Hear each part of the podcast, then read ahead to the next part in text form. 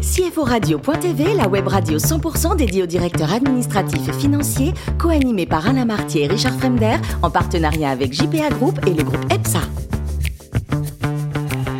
Bonjour à toutes et à tous, bienvenue à bord de CFO Radio.tv. Vous êtes 11 000 DAF et dirigeants d'entreprise abonnés à nos podcasts. Merci à toutes et tous. Vous êtes toujours plus nombreux à nous écouter chaque semaine. Vous savez que vous pouvez réagir sur notre compte Twitter CFO Radio-du-bas TV. À mes côtés pour co-animer cette émission, Jean-Philippe Boringer, directeur général de JPA Group, présent dans 190 bureaux dans le monde, et Thierry de Pantou, président de Strafi, filiale d'EPSA. Bonjour messieurs. Bonjour Richard. Aujourd'hui, nous recevons Jonathan Cali, CFO de Clé. Bonjour Jonathan. Bonjour à tous. Alors, vous êtes parisien, vous avez fait des études d'économie et de gestion, et puis finance des marchés avec un Master 2, et vous intégrez EY, audit et commissariat au compte dans le secteur bancaire. EY, passage obligé? C'était euh, en ce temps-là effectivement un passage euh, assez obligé et qui est vraiment euh, une expérience extraordinaire je pense, une bonne transition entre euh, l'université, l'école de commerce et, la vie professionnelle euh, ensuite. Une, excellente école professionnelle et, puis euh, aussi beaucoup de belles rencontres dans ces environnements jeunes et, et j'allais dire euh, ambitieuse. Et efficace. Et efficace. efficace. Alors on dit en général c'est 3 ans ou 20 ans, vous y restez 8 ans. Bon, et vous êtes débauché par Jackie Lorenzetti qui est le directeur général du Racing Rugby, fondateur de Foncia, entre parenthèses, qui a revendu et qui a créé un family office dont vous devenez le CFO. Ça doit être un changement de monde, ça? Absolument. C'est, euh, j'ai rejoint Ovalto, donc la la, société de, de, Jackie Lorenzetti. Et effectivement, un, changement de monde, parce que passer euh, euh, de EY, euh, où on a, on le sait, des centaines de milliers d'employés à, un family office avec plutôt un compté en dizaines, c'est complètement différent. Et puis un projet aussi différent, parce que sortir de, l'univers de la banque et de l'assurance, pour rejoindre un univers qui était finalement euh, le vignoble, euh, le rugby et l'immobilier. L'immobilier, forcément. Euh, mes trois passions, c'était très bien. vraiment une très très belle expérience et, beaucoup, de, beaucoup de couleurs dans cette société. Et vous croisez sur laquelle de ces trois passions? Sur le rugby ou sur...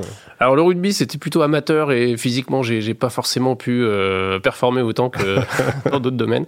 le vignoble et puis, et puis l'immobilier, en fait, qui est aussi une réelle passion derrière. En 2014, vous entrez chez Société Générale pour des fusions et acquisitions, euh, mais le travail de DAF, je crois, vous manquait. Hein oui, c'était retour dans une société, alors là, avec 150 000 euh, employés, euh, tous les avantages d'une grande société, comme on le disait, avec des rencontres de, personnalités de très très haut niveau, avec une dimension internationale, beaucoup de voyages aussi qui, qui, permettent de former la jeunesse, mais aussi professionnellement. Et, c'est quelque chose qui m'a qui m'a vraiment beaucoup apporté. Mais j'avais besoin de retrouver un peu la fibre entrepreneuriale. Et c'est vrai que euh, assez rapidement, euh, j'avais besoin, à mon âge et à ce moment-là, euh, de vivre quelque chose d'un peu plus d'un peu plus stimulant et, proactif par rapport à la société dans laquelle je travaillais. Et c'est pour ça que vous rentrez chez Clay. Alors dites-nous un peu ce que c'est parce que là, tout le monde ne connaît pas. Hein. Alors, bientôt, bientôt, tout le ah, monde. J'espère pour vous. Et vous êtes là pour ça, d'ailleurs. Exactement. Alors, Clé, c'est assez simple, en fait, euh, mais en même temps, c'est également novateur. C'est euh, euh, de l'immobilier et de l'exploitation. En fait, c'est de la pierre vivante, comme j'aime le dire quand on s'était parlé. C'est aujourd'hui un concept de, de, résidence étudiante et de résidence de co-living pour les, pour les jeunes actifs. Et donc, nous, nous sommes propriétaires et exploitants des immeubles euh, qui accueillent des étudiants et des jeunes actifs euh, à travers toute la France et depuis peu euh, à travers l'Espagne également. Propriétaire, ça c'est important. Combien de salariés? Alors on est aujourd'hui une, soixantaine de salariés. C'est une société qui a à peu près six ans d'existence, donc mhm. encore, jeune, mais qui, qui, a une croissance très très forte et on est sur environ 33 millions de chiffres d'affaires sur l'année à venir prochaine. Jean-Philippe oui, effectivement, c'est un, c'est une activité qui se, enfin, ce sont des projets qu'on voit de plus en plus. Enfin, moi, je le vois à Saclay notamment, euh, ça pousse de partout euh, dans, ces résidences. Et effectivement, il y a deux sujets. Il y a le sujet de l'immobilier et il y a le sujet après du service.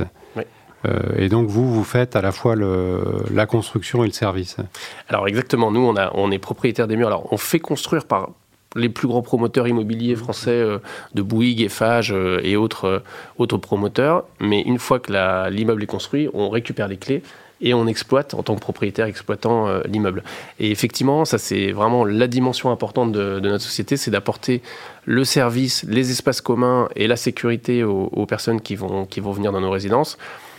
L'exemple des résidences étudiantes en France, c'était une vingtaine ou une trentaine d'années de défiscalisation, c'est-à-dire des immeubles qui avaient été construits pour des produits de défiscalisation, avec très peu d'espace commun, très peu de services et des chambres euh, relativement petites.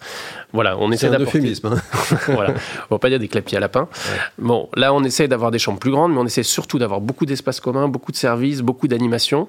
Et ça, c'est une demande qui est de plus en plus forte. On le sent. Euh, les jeunes étudiants, évidemment, euh, c'est quand même l'avenir du pays et on a envie de, de, de bien s'en occuper. Mais pour les jeunes actifs, ce qu'on est en train de développer aussi à Saclay, évidemment, qui est un énorme pôle de développement, et, et dans toute la France et les grandes capitales, c'est des immeubles un peu clés en main avec euh, une ambiance, du service et aussi, euh, j'allais dire, euh, une facilité d'usage avec le télétravail et, le Covid, on l'a vu, les, besoins changent. Des, personnes qui peuvent avoir des baux de court, moyen ou long terme dans ces immeubles de façon très, très facile. Alors, ce n'est pas vraiment lié à la fonction de, direction financière, mais le sujet que j'entends souvent autour de ces résidences étudiantes, c'est c'est un peu le désert, quoi. Autour, euh, comment euh, les étudiants vont pour avoir une vie, euh, une vie autour des, cinémas, des, activités. Enfin, et comment vous l'imaginez ça dans les dans les cinq ans qui viennent? Parce que c'est quand même le c'est le seul frein, quoi, que je connaisse. Sur les localisations campus, vous voulez dire notamment, oui, c'est vrai. Ils sont là pour travailler, les étudiants. Ils sont pas là pour aller au cinéma. Oui, oui, c'est vrai, c'est vrai. En plus, on a beaucoup de résidences dans des, dans des campus vraiment purement campus, c'est-à-dire que vous êtes mmh. uniquement avec des, universités, des écoles et des résidences étudiantes. Et donc, euh, on a quand même les écoles et les universités qui, animent hein, les choses mmh. avec. Euh, bon, on connaît les soirées étudiantes et, et, tout, et tout ce qui va avec. Mais on, nous, on essaie d'amener effectivement euh, des choses avec des partenariats intelligents, des animations, des événements. On a tout un tas d'événements autour de la formation avec Academia. On a tout un tas d'événements aussi autour de la planète. On a un partenariat avec Good Planet, Yann Arthus Bertrand, pour mobiliser les étudiants sur des, sur des causes. Et après, pour la partie plus loisir mm. quand même, parce que c'est important, c'est euh, du home cinéma, euh, du home cinéma, des salles récréatives, des cafés où tout le monde peut se retrouver, faire la cuisine ensemble et partager des moments un peu vivants. C'est un peu le coworking, mais pour les étudiants. Oui, exactement, tout à fait. Ah, c'est génial. Thierry. Oui, Jonathan, je voudrais juste revenir sur un premier sujet. Le, le financement de tout ça, ça se fait comment? Parce que j'ai bien compris, on, j'imagine qu'on achète un terrain, ensuite on passe un contrat avec un, grand constructeur, mais on paye comment tout ça? Vous payez comment? Alors c'est une bonne question, très bonne question. Euh, on est majoritairement sur des contrats de VFA, donc de vente en état futur d'achèvement, et donc on paye progressivement au fur et à mesure de la construction euh, de l'immeuble les, les étapes d'avancement euh, de l'immeuble. Ce qui est assez sympa, c'est qu'on voit l'immeuble justement évoluer, et nous en tant que CFO, on, voit la trésorerie diminuer. on finance ça généralement avec de la dette et, et des fonds propres au fur à mesure, progressivement jusqu'à la livraison. Euh, et, c'est quelque chose qui, marche assez bien, hein, puisque c'est euh, les banques se sécurisent sur, les, sur la pierre et mmh. sur l'immeuble. Donc ça marche toujours, la pierre. Hein. Ça marche toujours, ça rassure. Donc ça permet de lever quand même de la dette. Et puis ensuite, on a quand même une partie importante de fonds propres. C'est ce qui est une barrière à l'entrée aussi, c'est qu'il faut quand même beaucoup de fonds propres pour investir sur un immeuble de 200 ou 300 lits. Euh, et, donc ça, il faut un actionnaire robuste au-dessus. D'accord. Donc des fonds propres, de la dette et en face des immeubles que, que vous exploitez après. Oui. Pour exploiter tout ça, comment vous faites? Vous, sous-traitez beaucoup de choses Comment vous exploitez? Parce que bon, l'exploitation, c'est compliqué. J'imagine qu'il y, a de la restauration, il y a du, service. Enfin, vous, sous-traitez ou... Alors, sur toute la partie locative, on fait tout nous-mêmes. C'est-à-dire qu'on a vraiment du personnel dans chaque immeuble qui va établir les quittances, les factures avec un outil interne. Euh, sur la partie, effectivement, restauration, loisirs, événements, euh, tout ce qu'on fait vivre dans l'immeuble, c'est plutôt effectivement des partenariats ou des sous-traitants qui viennent nous aider. Vous formez également? Oui, tout à fait. Ça c'est beau. Et vous arrivez à trouver du personnel facilement? Finalement, oui, oui assez très facilement. Alors, le plus beau métier du monde, Jonathan, c'est quoi? C'est travailler dans l'immobilier ou CFO Et finalement, c'est ce que vous faites? Bah, C'est le meilleur des deux mondes. Euh, hein. dans, dans, le métier, effectivement, c'est l'immobilier est vraiment une fibre qui, qui, me tient à cœur. Et, puis l'expertise financière m'a permis de, de, joindre les deux, les deux matières. C'est bien de pouvoir faire ça, c'est un vrai luxe. Alors moi, il y a quelque chose qui m'a marqué parce que après vos études, vous avez décidé de faire un tour d'Europe. Vous avez pris le temps de faire le tour d'Europe. Comment vous avez fait? À vélo euh?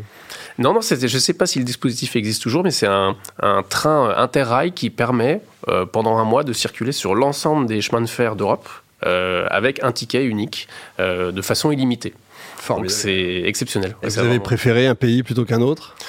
Ça a été très très varié. On a été jusqu'à Istanbul, hein, en Turquie, donc c'était presque ah vraiment l'Orient Express. Mais en, j'allais dire que oui, le plus dépaysant a été quand même la Turquie. Mhm. Euh, mais ce qui est très dépaysant aussi, c'est les types de trains qu'on peut utiliser euh, sur le trajet. On imagine peu ce qu'on peut voir. Alors vous êtes assez sportif également, euh, foot en salle, je crois?